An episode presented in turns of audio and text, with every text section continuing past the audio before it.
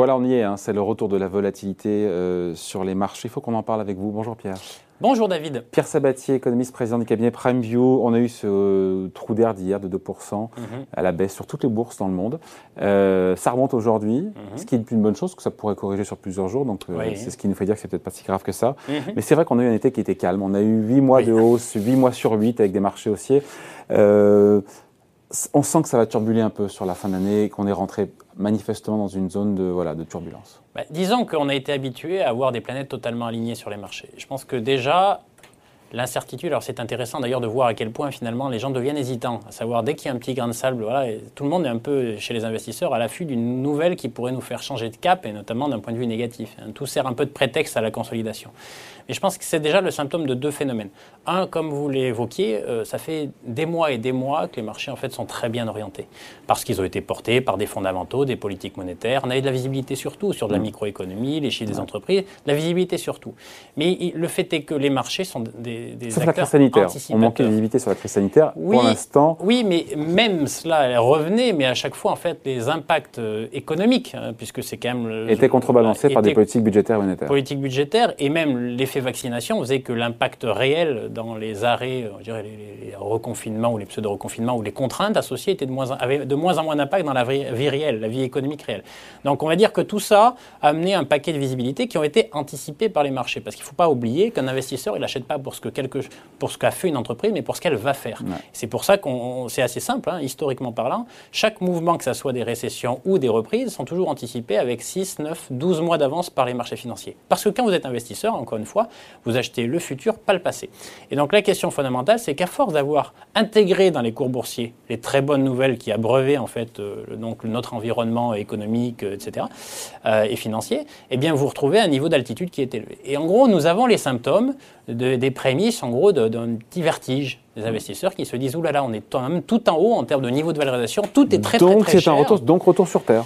Et donc, bah, retour sur Terre, après, évidemment, retour sur Terre. Qu'est-ce que ça veut dire retour sur Terre? La question fondamentale, c'est est-ce qu'on sort d'un grand mouvement, d'un grand marché haussier, d'un grand bull market sur tous les actifs risqués, mais même les obligations d'ailleurs, tous les actifs mm. en fait ont monté, et, est-ce qu'on rentre dans un marché qui, de fait, deviendrait baissier, mm. ou finalement un marché qui doit réapprendre à vivre au, niveau actuel. C'est notre conviction forte, c'est qu'en réalité, on passe de ce qu'on appelle un bull market à un wave market, un marché d'oscillation autour des niveaux actuels, parce qu'on a euh, des niveaux de prix qui sont élevés, on aura du mal à aller beaucoup plus loin, mais pour autant, hein, il ne faut pas verser dans un excès d'optimisme, les nouvelles qui nous arrivent euh, ne, ne, devraient pas en tout cas euh, amener les marchés à corriger substantiellement, c'est-à-dire que ce ne sont pas des mauvaises nouvelles.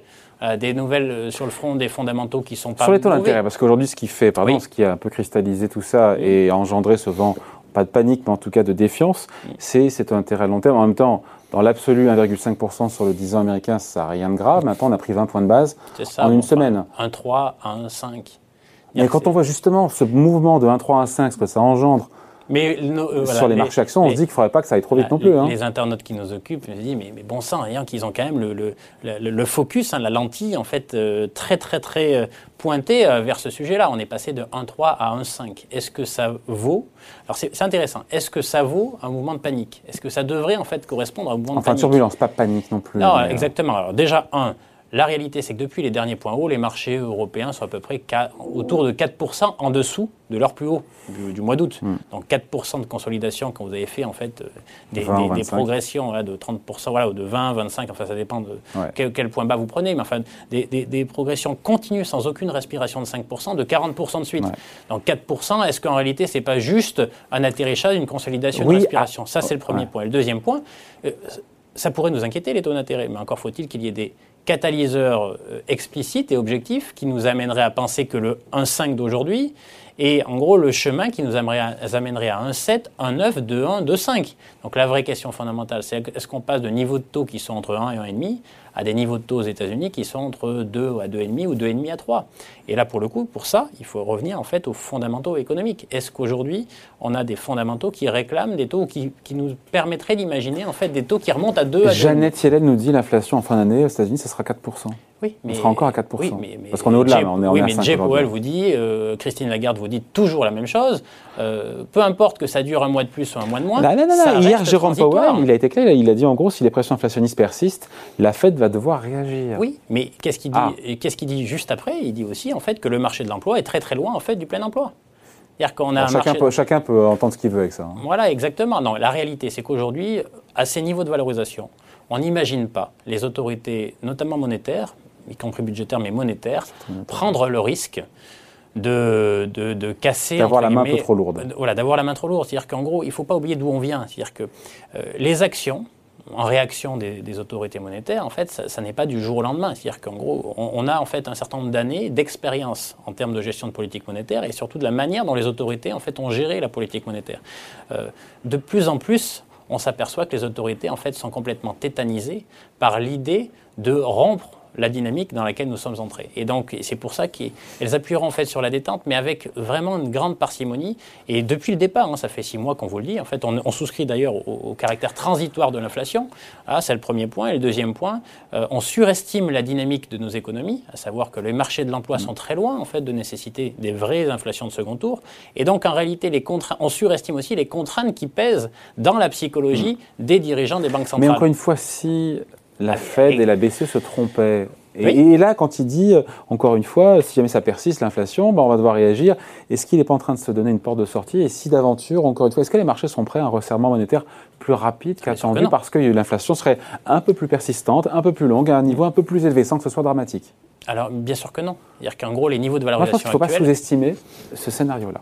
Alors, ça, c'est un scénario stagflation. Alors là, pour le coup, si vous êtes convaincu, ah, les grands mots tout de suite, les grands mots. Oui, bah si, c'est parce que si en gros la, politique monétaire doit changer, enfin les autorités doivent changer leur fusil d'épaule, ça veut dire qu'on rentre avec il y a un peu plus d'inflation, un peu moins de croissance.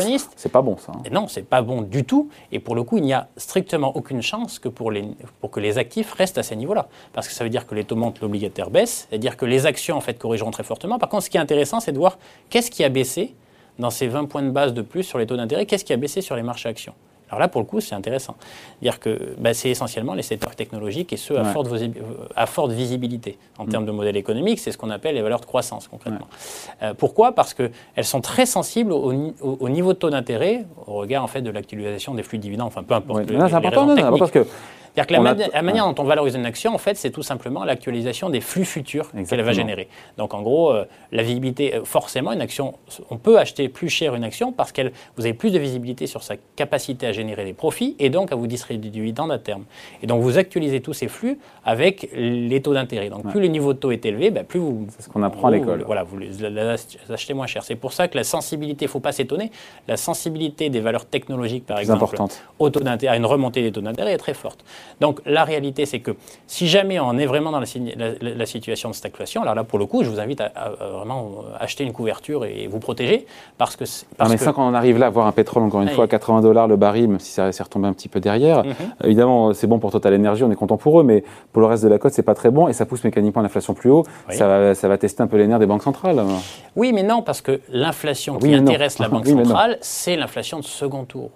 Bah, aux États-Unis, aux États-Unis, la façon sous-jacente, elle est quand même à elle quasiment est plus élevée. Hein. Elle est plus élevée, mais l'inflation en fait dans les salaires, elle n'est pas là.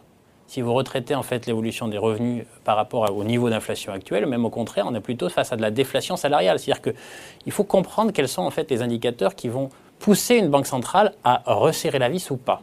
Euh, concrètement, là qu'on resserre la vis ou pas, que les banquiers centraux en fait resserrent la vis ou pas, c'est-à-dire qu'en gros, on va retirer du carburant de l'économie pour que ça ralentisse. Ça va avoir quoi comme conséquence sur les prix du pétrole ou les prix du charbon? Les prix du charbon ils montent en Chine pour des raisons politiques, parce que euh, les évolutions de la réglementation environnementale fait qu'on produit moins. Ce C'est pas parce que ça va trop vite en réalité. Il ne faut pas se tromper sur la nature, sur l'origine en fait du phénomène. Donc, c'est-à-dire qu'on a des connexions entre inflation des prix des matières premières, mais qui est déconnectée de la dynamique économique sous-jacente de nos économies. Et c'est ça que regardent en réalité nos banquiers centraux. C'est pour ça qu'il y a une forme de dissonance. Vous avez raison.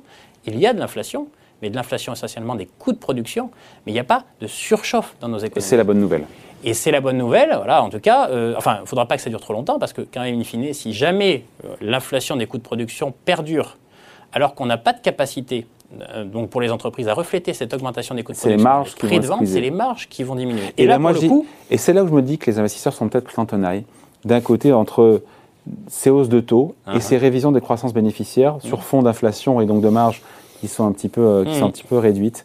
C'est ça aujourd'hui, avec cette prise de conscience que voilà que ben, y aura moins de liquidités des banques centrales et donc on Oui. entre dans un nouveau paradigme. Alors là où c'est vrai, c'est que pour nous, il y a des changements majeurs. C'est-à-dire que nous avons été habitués à avoir des bonnes nouvelles sur le front de la politique monétaire. Elles resteront bonnes, c'est ce que je vous dis aujourd'hui, mais euh, elles vont forcément ralentir un petit peu. Deux, nous avons été habitués à avoir surtout des flux de très bonnes nouvelles sur le front des entreprises et des chiffres pro- euh, diffusés par les entreprises, de la microéconomie. Et je pense que c'est là où il va falloir vraiment s'adapter. C'est-à-dire qu'on rentre dans un, dans un temps où on a énormément révisé à la hausse nos Ouais. anticipations On des- jours. hein. au profit des entreprises, on va rentrer dans un, cy- dans un cycle où eh bien, on va rentrer dans le rang sur ce front et on commence déjà à avoir des révisions à la baisse. Et la vraie question de fond, et c'est pour ça que pour nous, il y a un vrai changement d'environnement de marché, on passe d'un environnement qui était structurellement haussier, c'est-à-dire qu'en gros, à terme, les marchés iront plus haut, à un environnement plutôt de marché qui se stabilise, qui va osciller autour des Wave actuels. market. Le wave market. Mais pour autant, n'en faisons pas trop. Alors si, si vous avez raison, que les taux montent beaucoup plus substantiellement, là pour le coup, on rentrera dans un marché baissier. C'est obligatoire. Il faudra c'est quoi, ajuster alors les quoi le test. C'est quoi le seuil, le test euh, où on entre en marché baissier du fait de l'accroissement, de la poursuite de l'ascension des taux d'intérêt à long terme aux États-Unis? Alors, c'est dire le niveau de taux, c'est ça votre Ouais, la question? vitesse, là, le niveau et la vitesse. compliqué, compliqué à dire, mais on estime en fait au-delà de 2%, clairement, on est dans un Ah, autre ça dépend si on est à paradigme. 2% demain ou dans 6 mois. hein. Euh, oui et non, parce que, parce que en fait, euh, en, en valeur absolue, en fait, ce qui se passe, c'est que là, les, les, les, les- Parce que internautes 2% demain, c'est ignoble. bien. Pardon 2% demain, Ah, donne un 15, 2% c'est demain, c'est un, ouais, un cataclysme. Et là, Voilà. pour le coup, vous verrez, en fait, le secteur techno va à la cave. Hmm. Donc, va perdre 10, 15, 20% en très, très peu de temps. Non, mais ça, Et j'y 2%, suis- personne n'y croit, mais voilà. et 2% dans 6 mois. euh, Oui, mais c'est- 2% dans 6 mois, ça veut dire quoi? Ça veut dire que la machine se grippe. Parce que, euh, quand même, nous avons été alimentés par euh, notamment le marché immobilier. Prenez l'exemple. Là, c'est concret, hein, que ce soit maintenant ou dans 6 mois. Quand vous financez en fait votre acquisition immobilière à 1,2, 1,3, 1,5%, votre emprunt pour l'acheter, Hmm. versus 2%, il va se passer quoi? Il va se passer qu'à 2%, eh bien en fait, vous, vous devez acheter moins cher. Donc le marché de l'immobilier qui est extrêmement dynamique aujourd'hui, il va se retourner. Or aujourd'hui, est-ce que vous avez regardé le contenu en emploi Les créations d'emplois aujourd'hui dans beaucoup de secteurs d'activité dans le monde, ils reposent sur quoi? Sur finalement un vieux secteur cyclique qui s'appelle la construction euh, ou la rénovation. Pas la construction de neuf chez nous, ça, ça fait l'une des journaux, mais il faut quand même avoir en tête qu'on n'a jamais été aussi au top en termes de, de- de volume de transactions dans l'immobilier. On est à plus de 1 million 100 000 sur, sur un an, c'est gigantesque. Il se passe que si vous augmentez les taux d'intérêt, les conditions de financement des agents privés, des ménages et des entreprises de Ça dégrade. 0,5 à 0,8%, eh bien concrètement, vous allez tout de suite le voir dans l'économie réelle. Et là, ça ne sera pas bon non plus pour les chiffres des entreprises, parce que d'un côté, vous avez augmentation des coûts de production. Si jamais en fait vous ralentissez, ralentissez trop la machine, euh, ben, en fait vous pèserez aussi sur le chiffre d'affaires, en fait, sur le vente, sur les, sur les ventes associées, parce que les gens ont moins de moyens pour pouvoir acheter. Et là, pour le coup, ça serait vraiment euh, un, double, un feu nourri qui, Ouais. pour le coup, mettrait une grande pression On sur n'en les entreprises, sur la microéconomie, pour- qui, qui, obligatoirement amènerait les marchés à corriger. On a changé d'humeur en tout cas en cette rentrée, on finit là-dessus. Mais voilà, mais, mais ne passons pas en fait du noir au blanc. Oui, c'est Voilà. très, c'est très, C'est- c'est- les marchés sont comme Voilà, ça. la Euh, vie est faite de nuances de gris et voilà. Il se Et on est dans les nous nuances de gris là quand même. hein. Voilà, rentrions plus dans, voilà, dans un monde un peu plus nuancé et probablement moins simple. Allez, explication signée Pierre Sabatier, économiste et président du cabinet PrimeView. Merci Pierre. Merci David. Salut.